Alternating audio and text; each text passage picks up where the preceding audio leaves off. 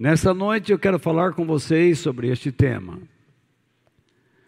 Faça o que deve ser feito e confie.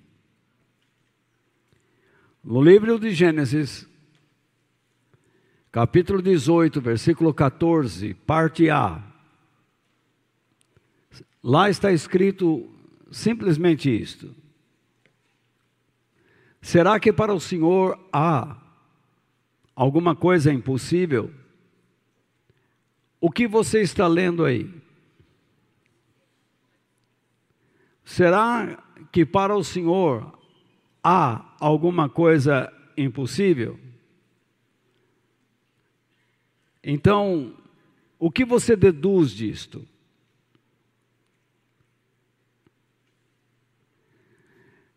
Então, segundo a pergunta divina, nós consideramos, deduzimos, que nada é impossível para Deus. Este é um tema muito comum dentro da igreja, quando alguém passa por dificuldades. E está sempre nos lábios de alguém que tenta nos ajudar. Confie, para Deus nada é impossível. Creia, para Deus nada é impossível. Vamos tratar sobre isso hoje. E quem sabe nas próximas semanas, para que este assunto fique enraizado dentro de nós. Voltando então ao slide. O texto sagrado se trata de uma pergunta feita por Deus a Abraão. E ele, o Senhor, esperou por uma resposta. Agora, aqui é o importante. No entanto, uma simples resposta verbal não o satisfaz. Pois ele, Deus, deseja mais que isso. Talvez você fique curioso. O que Deus deseja? O que Ele quer mais? Se Ele me pergunta, se eu creio que Ele é capaz de realizar o impossível e eu digo, eu creio, isso não é o suficiente? Te garanto que não. Ele espera mais que isto. Porque quando nós dizemos, eu creio, isso ainda é muito raso. O que está se passando aí?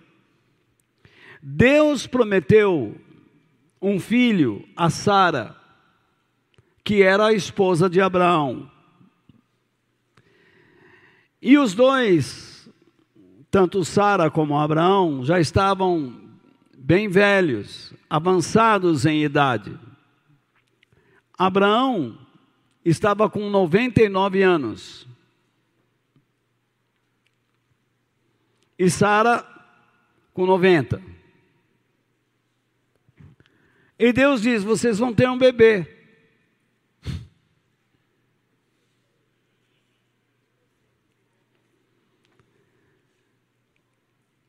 Para que eles tivessem um filho, primeiro eles teriam que crer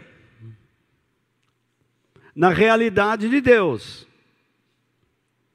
Eles saíram de uma cidade chamada Ur, que ficava na Caldeia, e seguiram por caminhos determinados por Deus, foram peregrinando. E ao longo desse caminho, Deus foi mostrando, ensinando a Abraão a sua grandeza, e Abraão foi demonstrando a Deus a sua confiança, e crescendo na fé. Tanto que Abraão é chamado por aqueles que creem em Deus e em Cristo como o nosso pai na fé. Porque é por meio de Abraão que nós aprendemos o quê? A ter fé.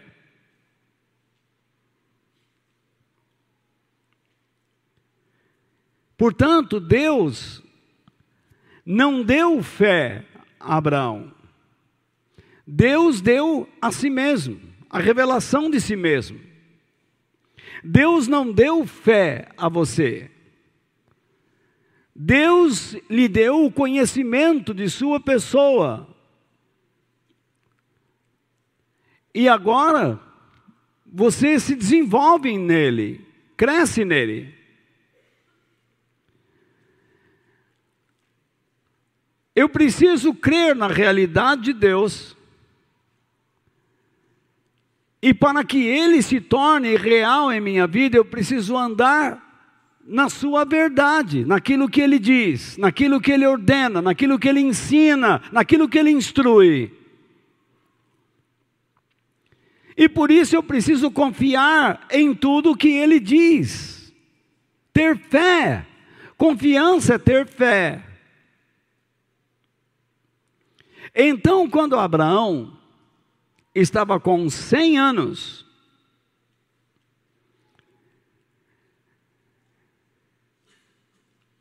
nasceu Isaac. Imagine. Mas não se iluda, não, depois que Sara morreu, Abraão casou de novo e teve mais uns par de filhos. Ele gostou da brincadeira.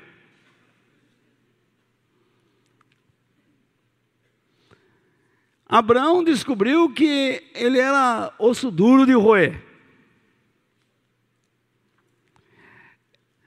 Então, eu coloco aqui um texto. Na sua vida de fé com Deus, você vive entre o que é humanamente possível e impossível de se realizar. Por que eu digo isso? Olha para mim um instante, senão vou tirar daí. Já tirei.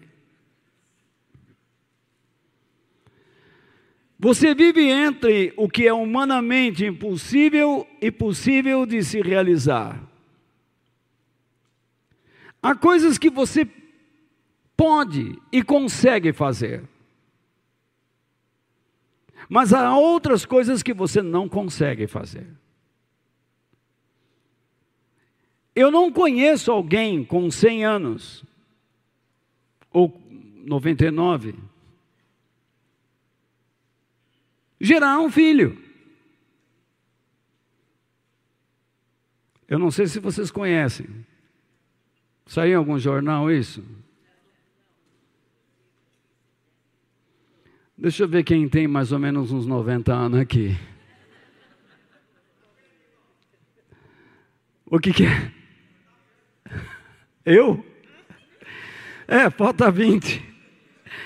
Então, veja bem. A dona Cida aqui e tal. Imagine a senhora aparecer com um bebê aí.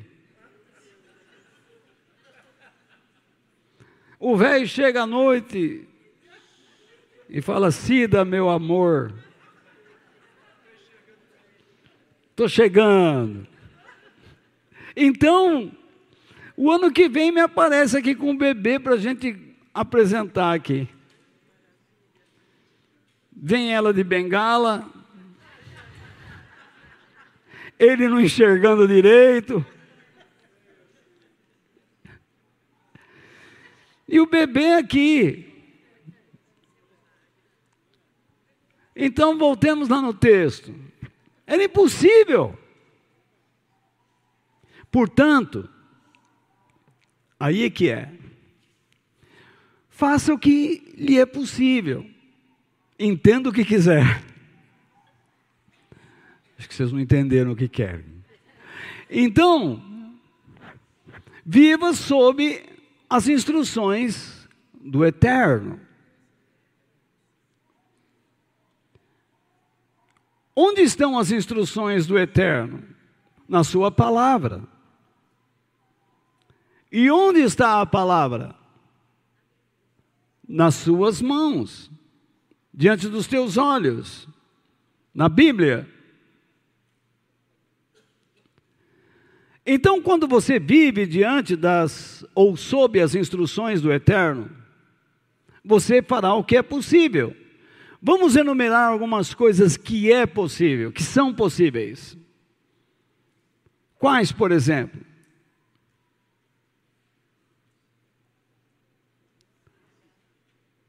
Leia a Bíblia e você vai saber. Estou aguardando.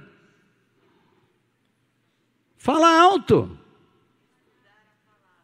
Estudar. Orar. Oi? confiar, trabalhar, meditar, fala outras coisas também, comer, dormir. Oi? Tomar banho, pelo amor de Deus, né?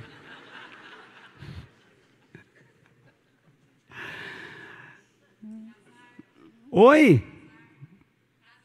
Casar. Faça isso.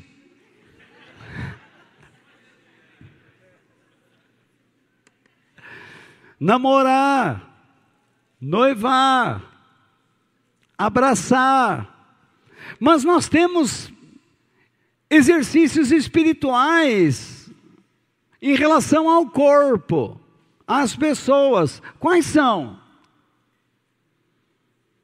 Jesus deu mais ou menos uns 40 exemplos. Ou melhor, nós temos uns 40 exemplos no Novo Testamento. Perdoai uns aos outros. Amem uns aos outros. Ensinem uns aos outros. Corrijam uns aos outros. Sirvam uns aos outros. Fortaleçam uns aos outros. Animem uns aos outros. Hã? Orem uns com os outros. Morra para si mesmo. Nesses exercícios, nós temos também: perdoe o seu inimigo, ame o seu inimigo, Faça o bem àquele que lhe faz mal. Aí você começa a dizer, volta, vamos parar que você já está chegando no impossível. Mas na verdade é possível, essas coisas são possíveis. Por isso que estão escritas na Bíblia. E são essas coisas que nós precisamos fazer.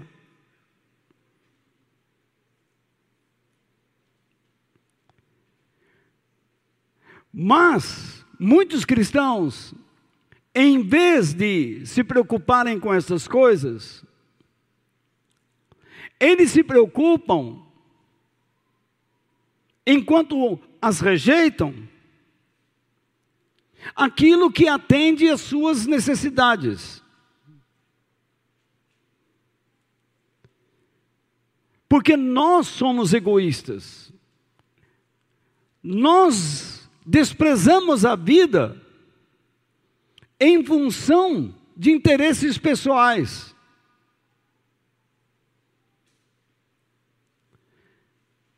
Eu posso planejar minha vida sem me preocupar que igreja eu estarei.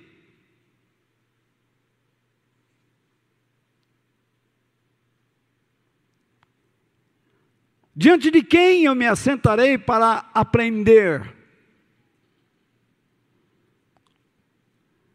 Eu desenvolvo minha vida por interesses. Alguém resolve namorar. Gostei, mas isso só não basta. Você tem que conhecer a pessoa, o caráter, como ela trata seus pais, seus irmãos. Porque o modo como ele trata ou ela trata sua, seus familiares, os seus, será o modo como ele ou ela o tratará.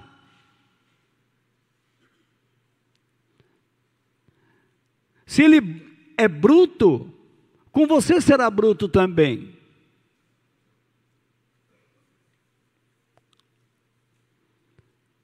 E é necessário o trabalho do Evangelho nesta vida para transformá-lo. O impossível pode se tornar possível. Por isso, então, que eu, voltando ao texto, diz lá: veja, faça o que lhe é possível sob as instruções do Eterno, aquilo que você sabe que Ele quer que você faça. Agora, diante do que lhe é impossível, que alternativa você tem? Confiar. Confie no Senhor, pois Ele tem o poder para fazer com que o impossível se torne possível. Deixe-me dar três exemplos bíblicos. Quando o povo hebreu saiu do Egito, pelo comando de Moisés e Arão, eles se depararam com o quê? Com o mar vermelho. Essa história é bem conhecida. No entanto, diante do Mar Vermelho, uma praia onde milhões podiam estar ali, Mas eles se sentiram apavorados porque atrás de si estava o exército de Faraó, porque o Faraó decidiu: vamos recapturá-los.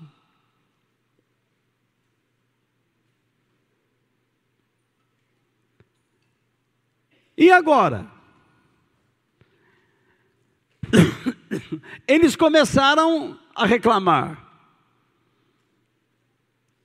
Moisés foi a Deus e disse: O que eu faço?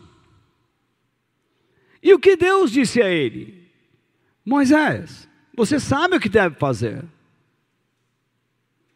Isso está lá. Você toque o seu cajado na água e veja o que vai acontecer. Todos nós conhecemos a história e o mar se abriu. Se você puder imaginar o cenário, imagine um homem, um homem, cheirando mal. Ele não estava usando perfume francês. Eu não sei qual foi a última vez que ele tomou um banho. Porque eles vêm andando pelo deserto.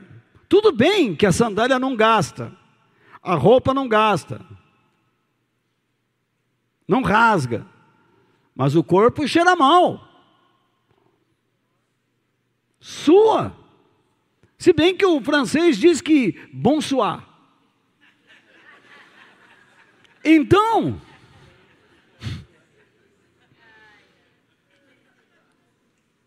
aí Ele encosta o cajado, o povo reclamando, dizendo: vamos morrer, vamos morrer, vamos morrer. E Deus segurando o exército lá atrás com uma coluna de fogo. E o mar, de repente, diante dos olhos de todos, se abre.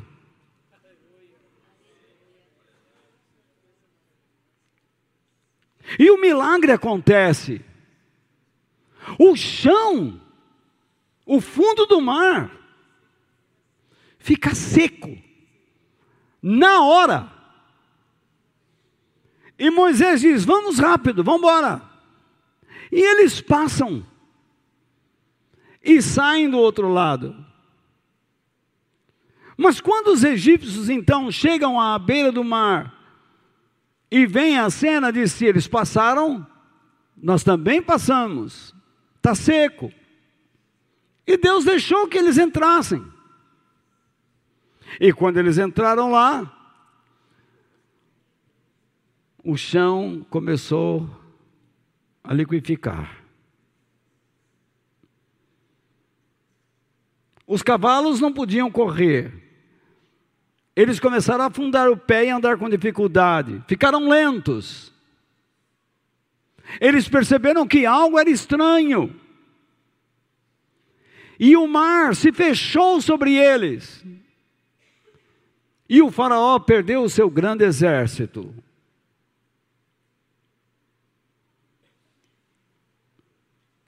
E antes, as famílias dos egípcios haviam perdido o seu primogênito. pragas caíram no Egito e ele não aprendeu.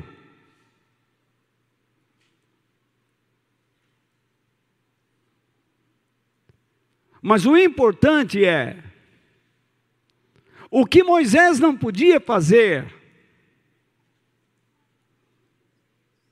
Deus fez. O que ele tinha que fazer, ele fez. Ele disse: confie em Deus ele tocou o cajado. E quando Josué entrou na terra prometida, ele e o povo se viram diante de Jericó. As muralhas eram intransponíveis. E ele ficou estudando Jericó. Como é que nós vamos conquistar isso? Não dá.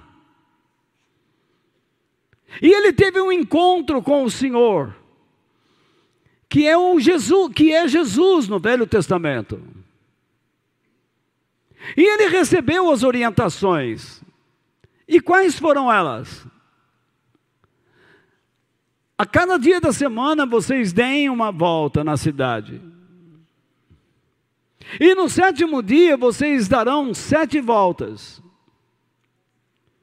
E no final da sétima volta tocarão as trombetas e o povo gritará. Você imagina uma, uma ordem dessa? Primeiro Moisés vai lá na beira do mar, toca o cajado. O que, que tem uma vara seca na água?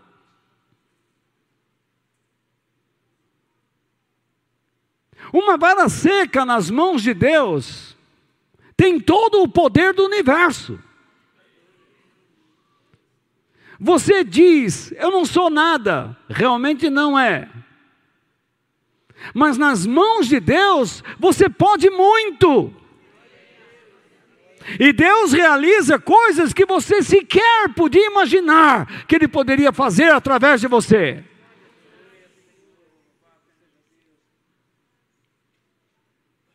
e em você.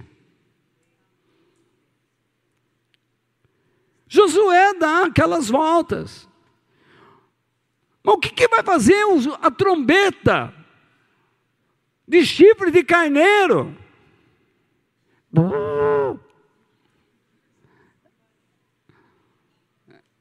Também é pandêmica. Mas ele começa eles tocam as trombetas e gritam. E nós vimos como na Bíblia aquelas muralhas sacudirem e caírem de dentro para fora. O grito é de fora contra elas e elas caem contra os gritos. Um poder extraordinário entrou naquela cidade e fez pressão de dentro para fora e derrubou aquelas muralhas. Isso é histórico. As provas estão lá. Quem vai a Israel e chega em Jericó, e em conversa com algum geólogo, percebe que aquelas muralhas não caíram para dentro, elas foram empurradas para fora. Foi algo sobrenatural. E nós sabemos que é o poder de Deus.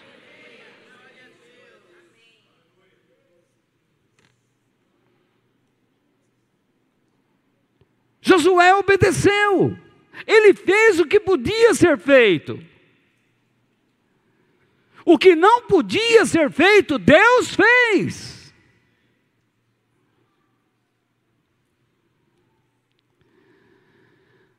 Terceiro exemplo. Você se lembra do casamento em Caná da Galileia?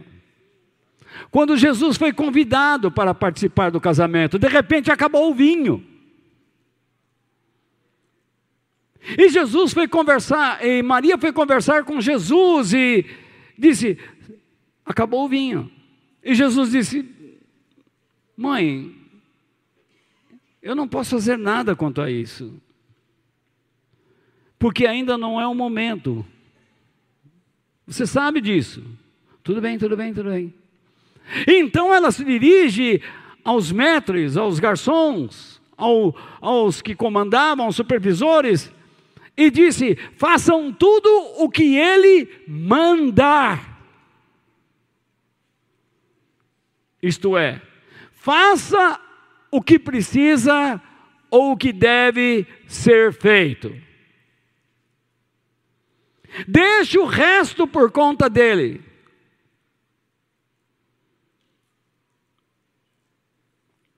Chegou o momento em que ele mandou que lhe trouxessem água. E ele transformou a água em vinho. E experimentaram aquele vinho e se surpreenderam. O segundo vinho era melhor que o primeiro.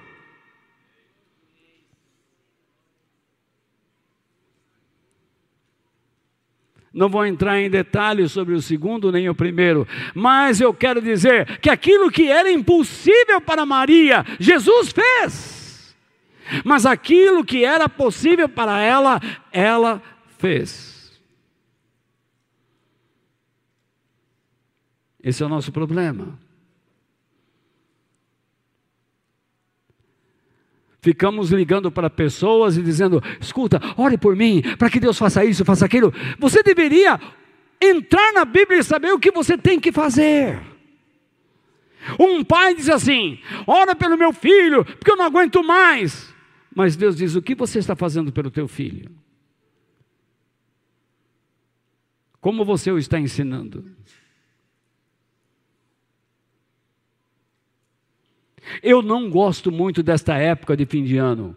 E não gosto muito de nenhuma festa destas que se praticam aqui no Brasil, no mundo. Halloween, então, carnaval. Eu, eu detesto isso. Me desculpe. Porque é época boa para se desmanchar casamentos, para se arruinar vidas. Por quê? Porque os, os, amiguinhos se reúnem e começa a bebedeira e começa a falar, conversa fiada, vem para cá, como é que está lá em casa? Ih, na minha casa, e começa a jogar aquela conversa fiada, e lá vem o rabo de saia.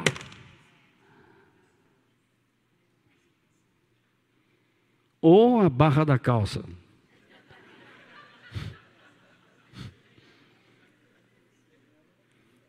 E ali tudo começa.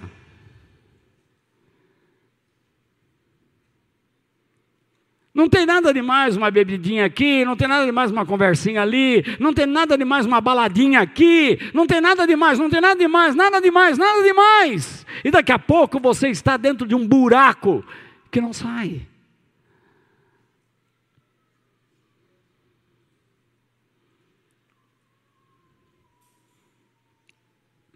Eu não gosto muito dessas comemorações. nem de Natal, nem de primeiro de ano, de nada. Vocês podem já, você é chato, hein? Não, não sou não. Sou chato não. Eu sou da, de boa.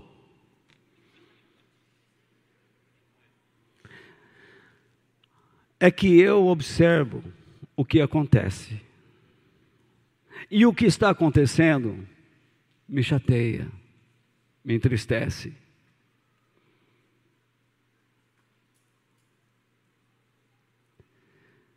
Muitas esposas ou maridos permitem se envolver com essas coisas, essas festividades,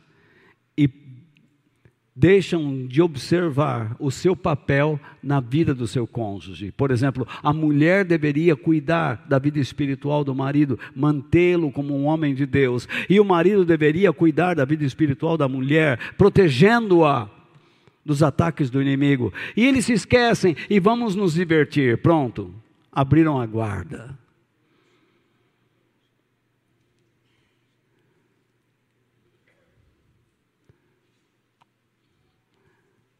Você consegue enxergar agora? Esses são os segredos que Deus nos mostra. E Deus é chato? A religião é chata? Aí, quando você estiver lá na rua da amargura, você dirá: Eu deveria ter visto.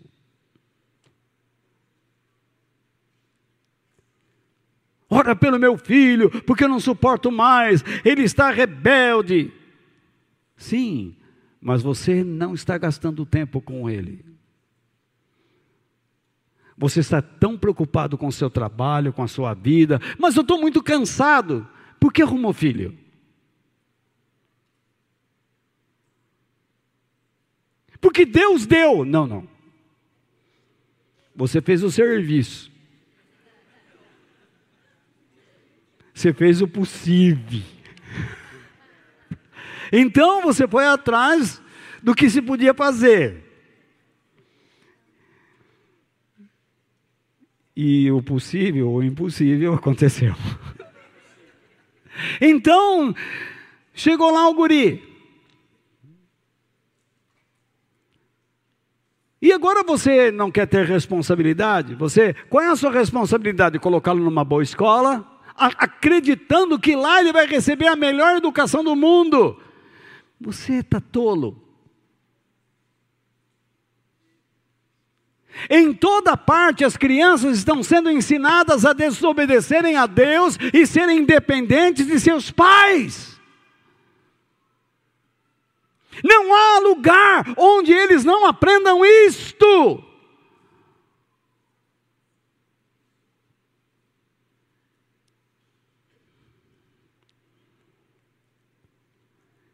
Vocês se esqueceram que nós estamos dentro de um sistema contrário de Deus e você não conseguirá mudá-lo. Você tem que vencê-lo, não para mudá-lo, mas para mudar a si mesmo e resisti-lo. E salvar sua família.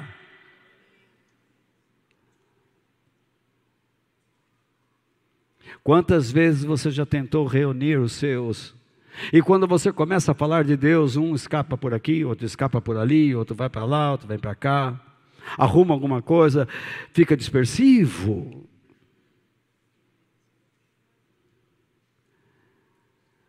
As coisas de Deus são chatas. Em plena festa, lá vem ele, lá vem ela, falar de Deus. Isso não é hora. Se não é hora, por que a Bíblia diz que nós temos que falar em tempo e fora de tempo?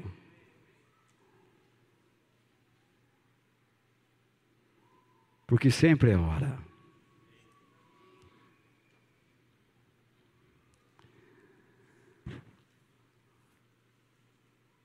Então, eu não estou entendendo minha namorada, não estou entendendo meu namorado, não estou entendendo nada, meu trabalho. O que você está fazendo que deve ser feito? eu ando inseguro, eu ando com medo, eu estou com uma síndrome. Você está se colocando debaixo de uma situação que não deveria estar. Porque quando você deixa de fazer o que deve ser feito, você se enfraquece. Você perde a autoridade.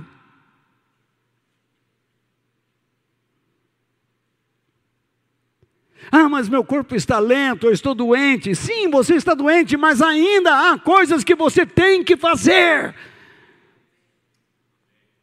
Ainda que se arrastando, a sua fé em Deus o fortalece. Os meus ossos doem, minha perna não vai, uma vai para a esquerda, a, outra, a, a direita vai para a esquerda, a esquerda vai para a direita. Mas de qualquer forma, ande. Creia na realidade de Deus, ande na sua verdade e confie nele.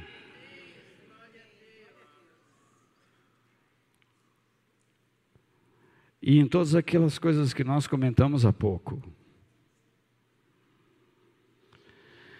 Aquilo que nós fazemos na igreja deve ser feito em casa. Amem uns aos outros, orem uns pelos outros, ensinem uns aos outros. Aquilo que fazemos no macro deve ser feito no micro. Aquilo que é feito na casa deve ser feito dentro de mim, que eu ensine a mim mesmo, que eu procure aprender, que eu procure meditar. Ah, mas eu vou ler a Bíblia, eu não entendo. Nem eu. Mas eu insisto.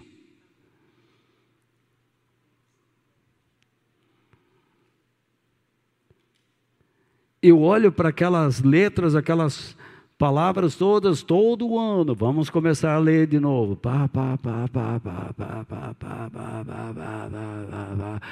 As porções da palavra de Deus todo ano. Tá, tá, tá, tá, tá, tá. E eu até preparei um, uma leitura anual da Bíblia, esqueci de postar para vocês. Não sei se vocês querem. Saber se quer. E se vão fazer. Então, primeiro ponto. Para Deus não há impossibilidades. Vocês creem nisso? Tá. Pois ele cumpre as suas promessas e realiza os seus propósitos. A pergunta que Deus fez a Abraão não correspondia somente a realização de algo impossível. Deus está dizendo: Você crê que eu sou capaz de fazer o que é impossível? Abraão, o senhor está se referindo à criança? Sim, mas isso não corresponde somente ao seu desejo de ter um filho, isso vai muito mais além. Você diz assim: Oh Senhor, me abençoa. E então Deus diz: Você duvida que eu sou capaz de abençoá-lo? Não. Mas você entende o porquê eu vou te abençoar? Agora eu fiquei no limbo.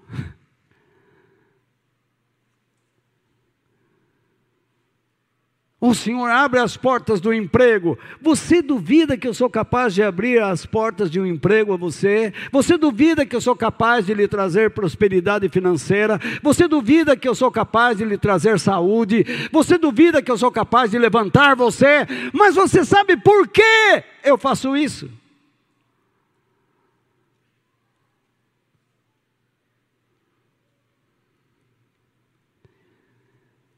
Os objetivos divinos são maiores do que nós pensamos. Nós queremos que Ele faça algo por nós, mas Deus quer fazer algo não somente por nós, mas através de nós.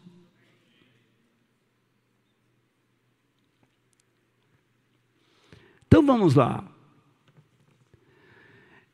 Deixe-me explicar o que está por trás desta pergunta. É incrível isso. Será que para o Senhor há alguma coisa impossível? O que, que Ele quer dizer? É difícil que eu me mostre extraordinário, maravilhoso, grandioso e poderoso para realizar maravilhas, cumprir minhas promessas e os meus propósitos na vida daquele que crê e confia em mim? É isso que ele está perguntando. Por trás de Deus é isso. Por quê? Porque a palavra impossível significa tudo isso. Significa maravilha, grandiosidade, poder. Excepcional, extraordinário. Quando ele diz eu, será que é impossível que eu realize o impossível? O que, que eu falei? Será que para o Senhor, será que para mim há alguma coisa impossível? Será que para mim há alguma coisa que não seja extraordinária, excepcional, maravilhosa, grandiosa, poderosa?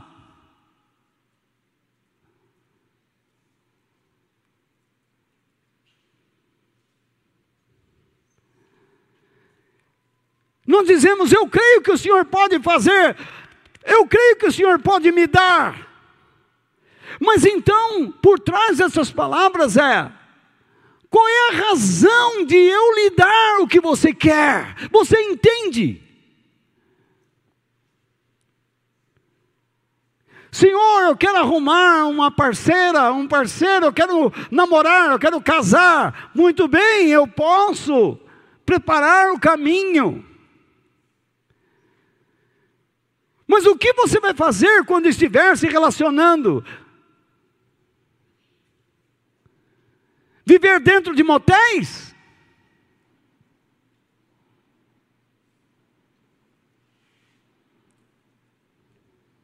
Em vez de procurar estruturar um relacionamento, você vai buscar o que? Prazer carnal.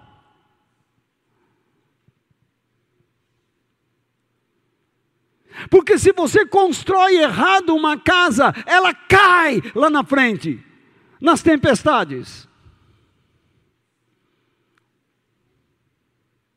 Senhor, eu quero abrir um negócio. Claro, eu abro as portas, eu ajudo. Mas por que você vai trabalhar ali? Você sabe que todo negócio traz alegrias e dores. Você já parou para pensar que tudo que Deus nos dá tem um lado positivo e algo negativo?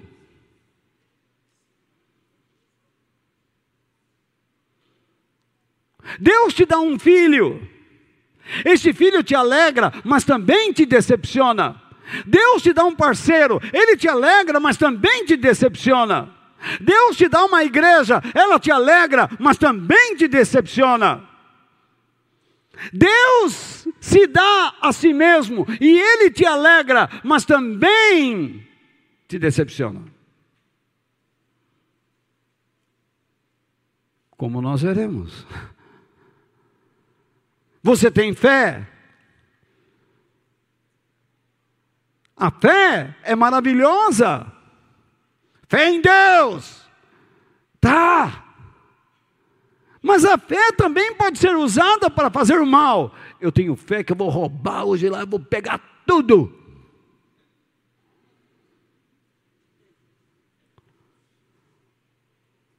Tudo que Deus nos deu neste mundo pode servir para o nosso bem ou para o mal. Alguém enriqueceu o urânio, urânio. Urânio é o planeta, né? E depois o que se fez? Uma bomba.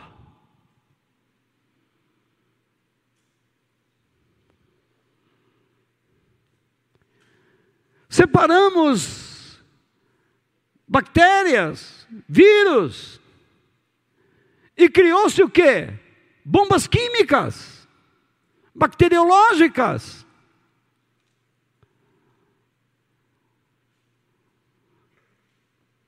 Nós vivemos entre o bem e o mal. Deus nos dá um governo que pode ser bom ou mal.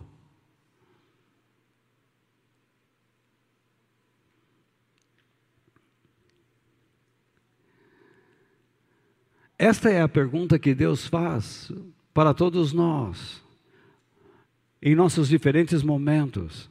Você crê que eu sou capaz de realizar o impossível? Mas para quê?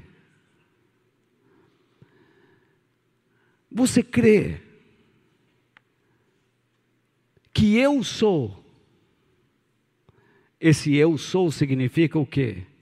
Eterno, que é, que está e faz existir, que doa a vida, executor de todas as suas promessas. É isso que significa. Eterno, Senhor. Você crê que eu sou na sua vida? Eu sou realidade na sua vida? Então, você está disposto não só a crer, mas também a confiar, ter fé em mim, para que eu realize maravilhas tanto na sua vida como através dela. É isso que Deus está perguntando. Como você pode pedir, ó oh, Deus, não deixa faltar o pão em casa, mas se você não for trabalhar, vai faltar. Que haja harmonia na minha casa este ano, na virada, agora meia-noite. Mas se você não trabalhar pela harmonia, não vai ter. Essas bobagens de reunião da meia-noite, da virada, eu, eu, eu fico doido com isso. Nunca funcionou, nunca funcionará.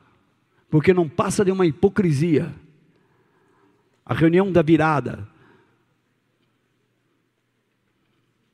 e fica lá à meia-noite, vamos virar o ano na presença de Deus, depois está todo mundo fofocando, já no primeiro minuto do ano.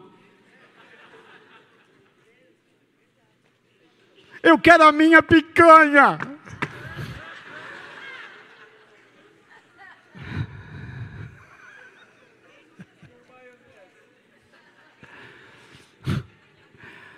Não vai ter não, companheiro.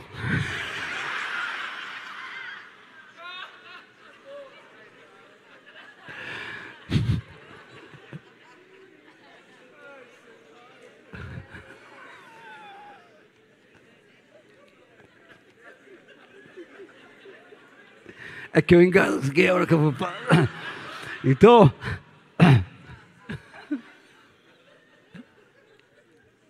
Fiquei vermelho, né? Xandão, brincadeira, hein? Então, veja lá.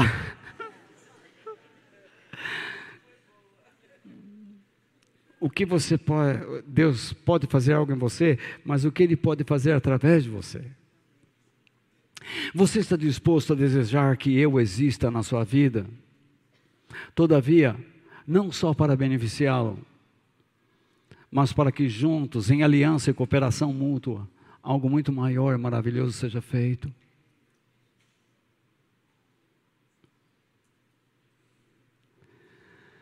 Eu não sei se eu construí bem essa frase, mas dá para entender.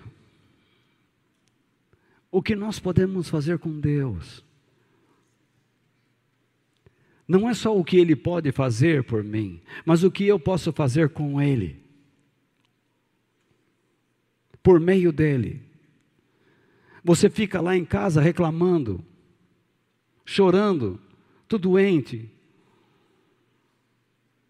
Uh, se perdendo em sonhos,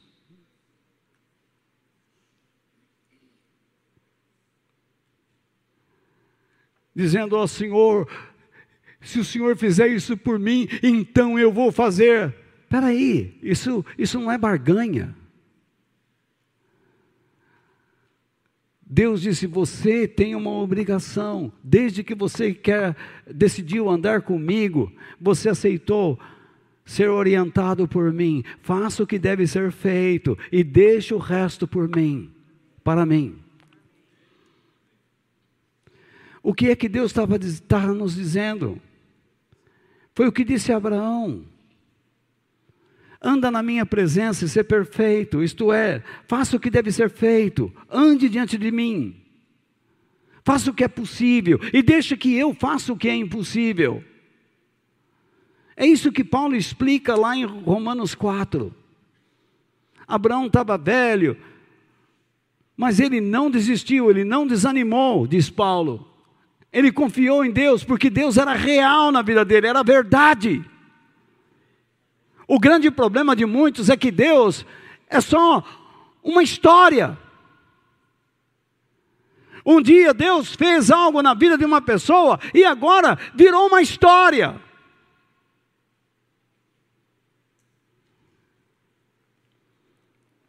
Por isso eu chego ao segundo ponto e espero estar abençoando vocês.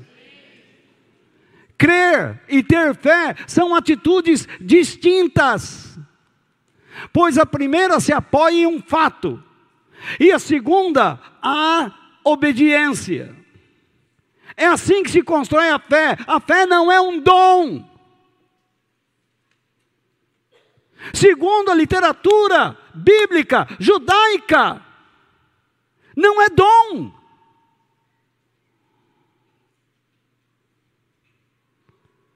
A fé é um fruto da sua comunhão com Deus e da sua obediência a Ele.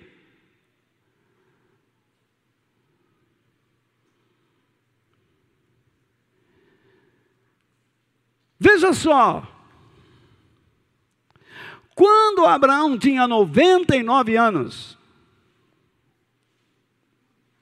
o Senhor Deus apareceu a ele e disse: Eu grifei ali porque ali estão as chaves do que você precisa entender. Eu sou o Deus Todo-Poderoso. Quando Deus diz, Eu sou, Abraão, você me conhece, eu sou um fato na sua vida, eu sou a realidade na sua vida, eu sou real na sua vida. Eu sou uma realidade comprovada. Desde que você saiu de Ur, eu tenho sustentado você. Você não pode negar a minha realidade. Você não pode negar a minha presença. Você não pode negar o meu trabalho na sua vida. Quando você diz até aqui nos ajudou o Senhor, o que, que você está dizendo? Deus é real na minha vida, eu não posso negar que Ele existe em todos os passos que eu dei, em todos os anos e dias que eu vivi até agora.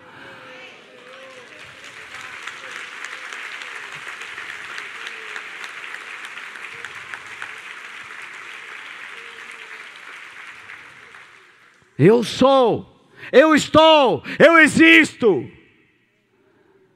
Eu dou, ofereço, faço a doação da vida, eu faço aquilo que não existe vir a existir.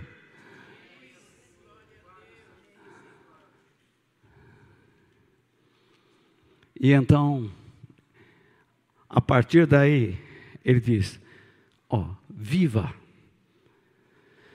Deus não vai viver por você.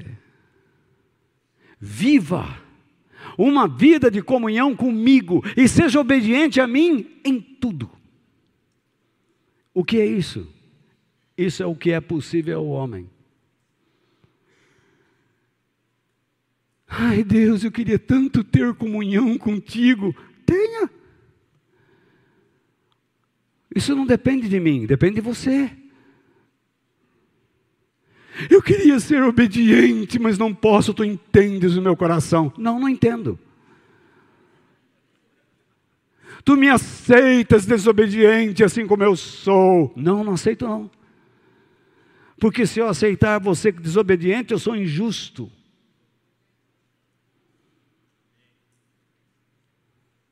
Existe uma doutrina na igreja que diz assim: Deus já sabe que você vai pecar, Ele permite que você peque. Porque Ele determinou que você é assim, um pecador. Você comete o pecado, mas Deus releva. Mentira, isso é diabólico. Deus sempre avisa o seu povo: não faça isso, não siga por esse caminho.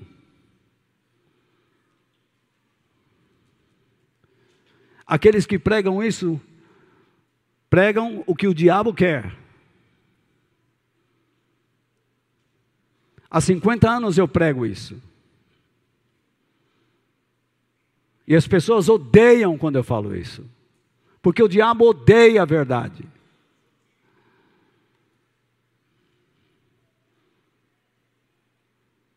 É difícil você ficar diante da verdade. Como é que as trevas podem permanecer diante da luz? É impossível.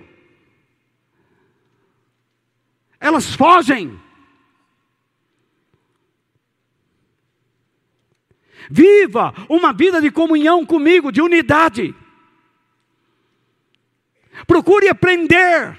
Venha para a minha tenda. É isso que Deus está dizendo.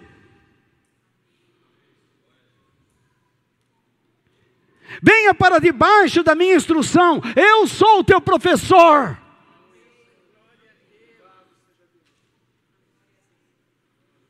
É isso que ele está dizendo. Venha para aprender como ser obediente a mim em tudo. É isso que estrutura a fé. Se Abraão é o nosso pai na fé, Deus está pedindo para ele, Abraão, tenha fé, seja perfeito, ande na minha presença, ande em comunhão comigo. É isso, é fé.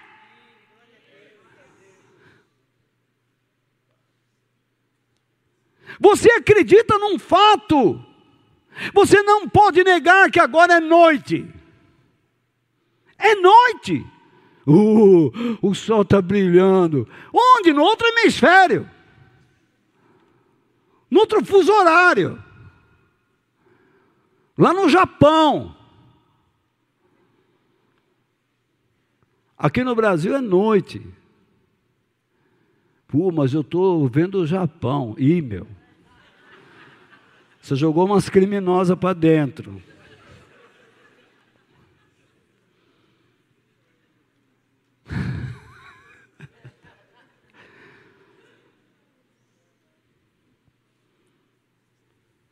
Você está muito louco, hein, meu? Então, não é por aí. Você não pode negar a realidade de algo. Se você está fraco, você está fraco. Se você está forte, você está forte. Se você, se você ama a Deus, você ama a Deus. Não há como você se auto-enganar. A menos que você diga a si mesmo aquilo que você quer ouvir, ouvir e acreditar numa mentira.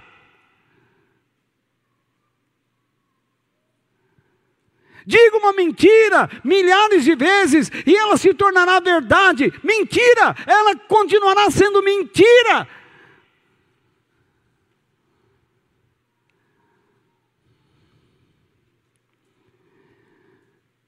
Isso é fé. E o que ele diz no verso 2? Eu, volta o pronome, eu farei. Olha, eu sou, você vive, você vive, você é obediente, ou seja, você viva, viva você, seja você obediente. Eu farei, voltou ao pronome, voltou a Deus. Eu vou fazer o que você não pode, Abraão. Se você viver em comunhão comigo e ser obediente a mim, então eu farei uma aliança com você e lhe darei muitos descendentes. Eu vou fazer o impossível. Entenda isso. É a construção do texto.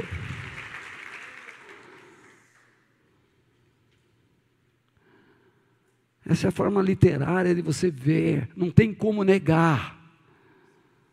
Olha os pronomes. Será que esse povo não percebe isso? É assim que, o, que Deus construiu a fé do seu povo, e agora nós queremos mudar.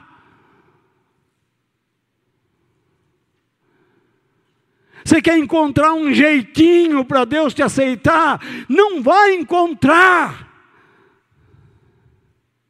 Não existe meio para se encontrar. Se você quer ser uma pessoa abençoada, ver os milagres, as maravilhas de Deus, as coisas extraordinárias, excepcionais dele, Viva uma vida de comunhão com Ele e se esforce para ser obediente, e você verá a amizade dele sobre a sua vida e o que Ele é capaz de fazer mais do que você pode imaginar.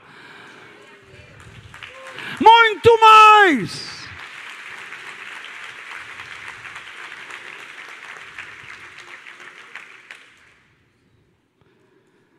Eu quero terminar.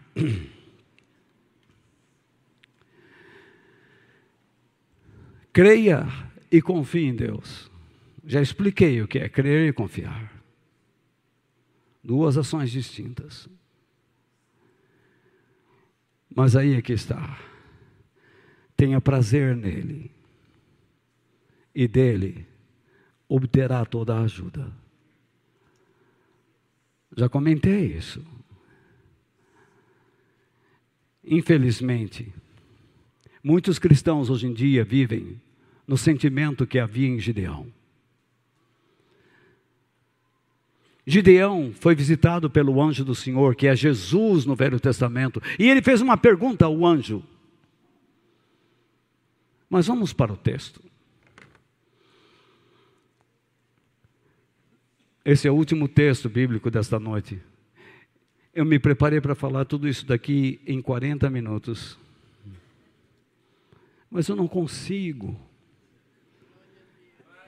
É impossível. Só Deus para fazer esse milagre na minha vida. Orem por mim. Então,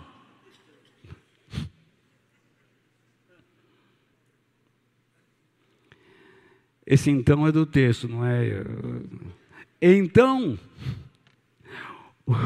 o anjo do Senhor apareceu a ele, Gideão, e disse: Gideão estava assustado, tá?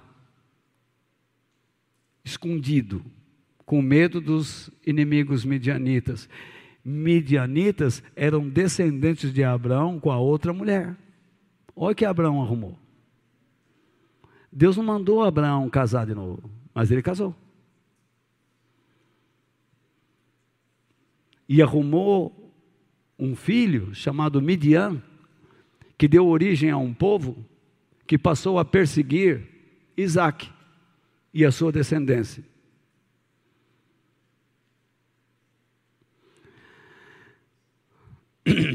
Você é corajoso. Deus é capaz de enxergar em você algo que você extinguiu.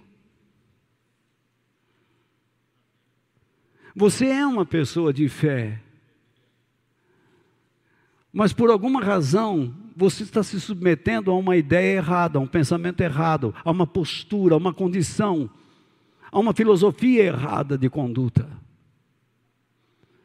Mas Deus diz: você é um homem de fé, você é uma mulher de fé. Você nem tanto, Jorge, mas tem um pouco.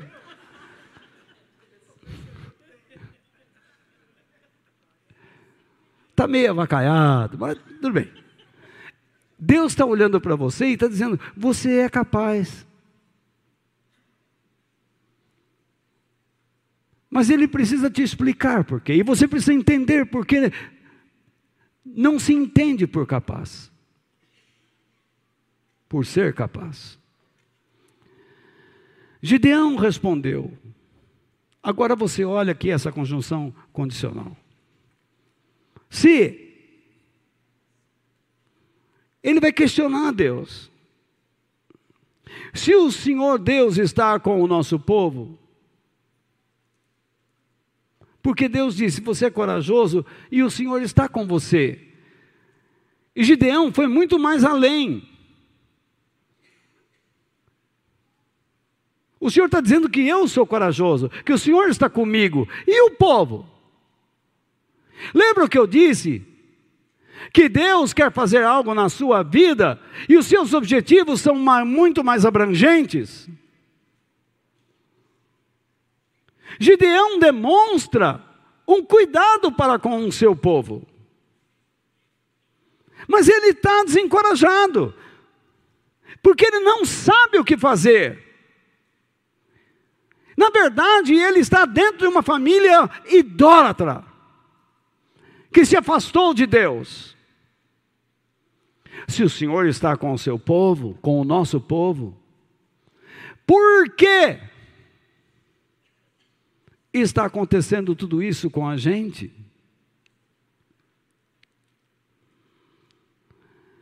Onde estão aquelas coisas maravilhosas que os nossos antepassados nos contaram que o Senhor costumava fazer quando nos trouxe do Egito? Ele nos abandonou e nos entregou aos midianitas. Olha lá os midianitas, aos nossos inimigos. Você pode estar falando a mesma coisa.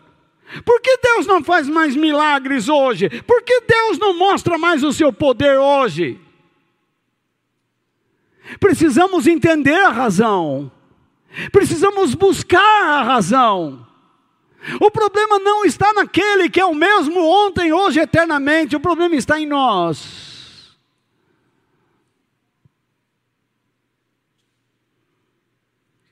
Em suma,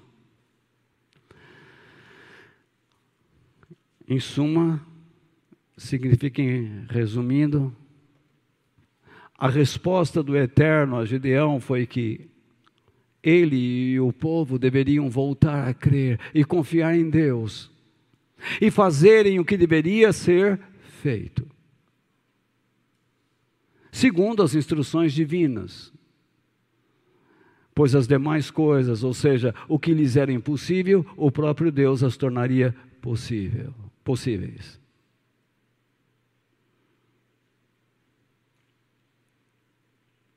Quando você lê o Salmo 37, versículos 3 ao 5, você vai descobrir lá que ele diz: tenham confiança no Senhor, confiem no Senhor, e façam o bem, confiem em Deus fazendo o que é certo. Enquanto vocês confiam em Deus, façam o bem sobre a terra, façam a vontade dele sobre a terra, deixe que Deus vai fazer tudo o que você não pode fazer. Tenha prazer em Deus. E então, entrega os teus caminhos ao Senhor, põe a sua vida nas mãos de Deus, e o mais Ele fará.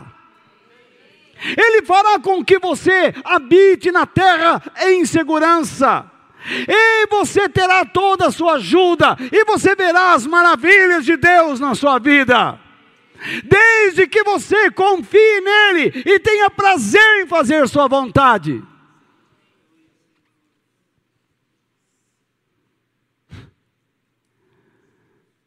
É isso que é o Evangelho. Agora você fica lá, ai, agora é o remédio das dez. Ei, lasqueira. Ô oh, vida, filha da mãe. Depois tem o um remédio das três da manhã. Acorda, velho. Acorda, velho. Preciso tomar o remédio. Vê se eu tirei a dentadura, se ela está no copo, velho.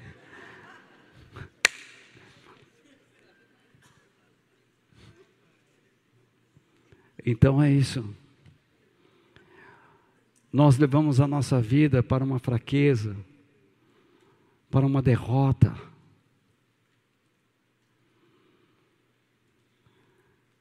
Você diz: Meu marido não me ama. Também não dá. Como é que você vai beijar uma cobra na boca?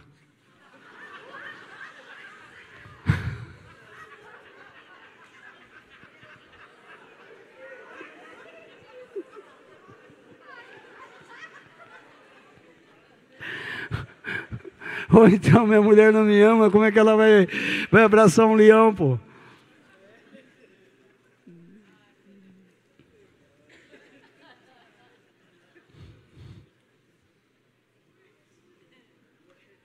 Uma hiena, com aquele bafão. Você quer um bafo mais delicioso que de uma hiena?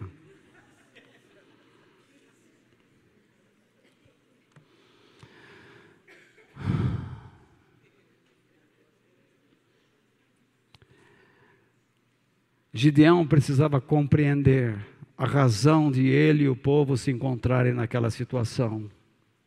E aqui eu coloco um texto, o penúltimo. O modo ou o estilo de vida que eles adotaram não comprovava a realidade de Deus em suas vidas. Esse é o problema. O nosso estilo de vida não comprova que Deus está presente. O fato de você estar aqui não comprova que você ama a Deus. Só prova que você crê nele. Mas não diz que você vive com fé nele.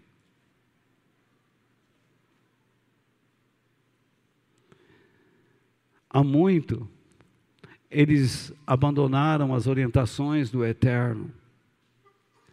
E por não terem prazer nele, todos passaram a viver entregues à insegurança, a um espírito de tristeza e desilusão, sem esperança. Entretanto, com coragem e a presença divina, tudo poderia ser mudado. É isso que Deus está nos dizendo. Sabe por que vocês não conseguem me ver agindo? Porque eu não sou real na sua vida.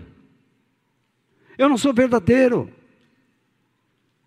Vocês me buscam, mas não me buscam de coração. A Bíblia é clara: e buscar-me-eis e me achareis, quando me buscardes de todo o vosso coração.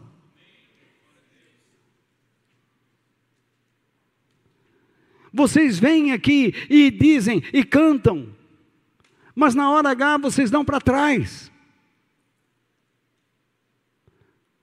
É que nem muitos exércitos por aí. Vou morrer pela bandeira, mas na hora H não morre.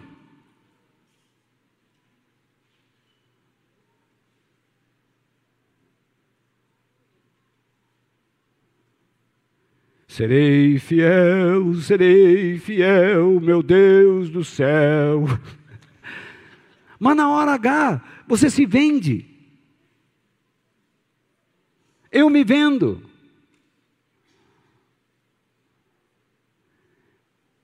Eu estou buscando o tempo todo os meus interesses. Eu não estou colocando nenhum interesse que eu busco debaixo do crivo de Deus.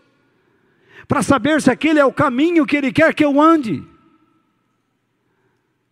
Vocês dirão que eu estou sendo duro na minha maneira de falar. Eu estou sendo verdadeiro, desejando o bem de todos vocês. Eu quero que Deus abençoe sua vida, sua família, e os proteja e os livre do mal.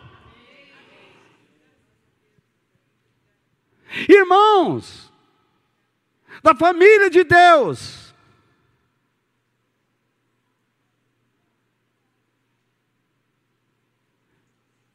destruam as armadilhas que o diabo plantou em suas mentes. Comece a fazer o que deve ser feito. Seja abnegado, dedicado a Deus, e você verá o que Ele é capaz de fazer. Do mesmo modo que Deus falou com Abraão e Gideão, ele está falando conosco. E como responderemos? Alguns dirão: Eu creio. Todavia, aquele ele não é minúsculo. Todavia, não basta que acreditemos, pois é necessário que façamos tudo o que nos foi nos for ordenado, nos foi ordenado a fazer é que às vezes eu estou construindo a frase e escapa. Depois a minha professora vai cuidar disso aí. É necessário que nós façamos aquilo que Deus nos ordenou a fazermos e confiemos no poder do Eterno. Tudo posso naquele que me fortalece. Jesus disse: Busquem primeiramente o reino de Deus e o modo de vida que Ele aprova, e as demais coisas serão acrescentadas. Se você entendeu isto, eu fico muito feliz. Se eu pude ajudá-lo nessa noite, eu saio daqui muito feliz. Se esta minha fala trouxe a você algum impacto, uma verdade, uma semente que possa germinar, eu vou sair daqui muito feliz. Mas cuidado, não destrua o seu namoro, seu noivado, seu casamento. Não destrua a educação do seu filho. Não destrua a si próprio. Deus chama você para ler, meditar e aprender a sua palavra. Faça isso. Deus manda você ensinar o que aprendeu, a compartilhar o que aprendeu. Faça isso. Deus pede que você ore uns com os outros, que você ame o outro, que você perdoe, que você aprenda a perdoar, que você ame a pessoa, que você faça o bem. Faça isso.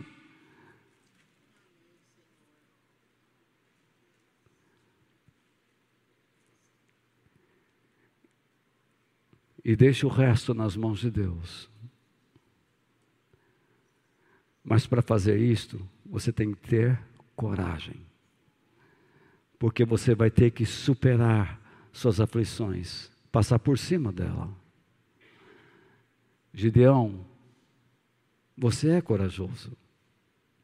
Você está aflito, se escondendo aí dentro desse tanque. Saia daí. Faça o que deve ser feito. Gideão arrumou 22 mil homens. E Deus olhou para ele: hum, é muito. 22 mil. Você já viu o tamanho do exército dos caras lá? Sim. Você está com muita gente. Chegou a 300. E os caras eram milhares. Deus disse: desce o barranco. E eles acenderam tochas, penduraram nos chifres dos animais e tocaram as trombetas quem fez o, o povo inimigo se alvoroçar? Deus. Faça o que deve ser feito. Sabe por que este mundo vive nessa insegurança, nesse espírito horrendo? Porque abandonou, abandonou a verdade, se apegou à mentira. Sabe por que você fica mentindo para sua namorada, para o seu namorado, para sua esposa, para o seu marido? Sabe por que você fica mentindo para si mesmo? Porque você tem medo de fazer o que deve ser feito. Eu já vi marido fazer assim: "Ai, eu te amo, meu bem". Quando ela olha, né? Ela está de costas: "Eu te amo, querida". Aí ela olha.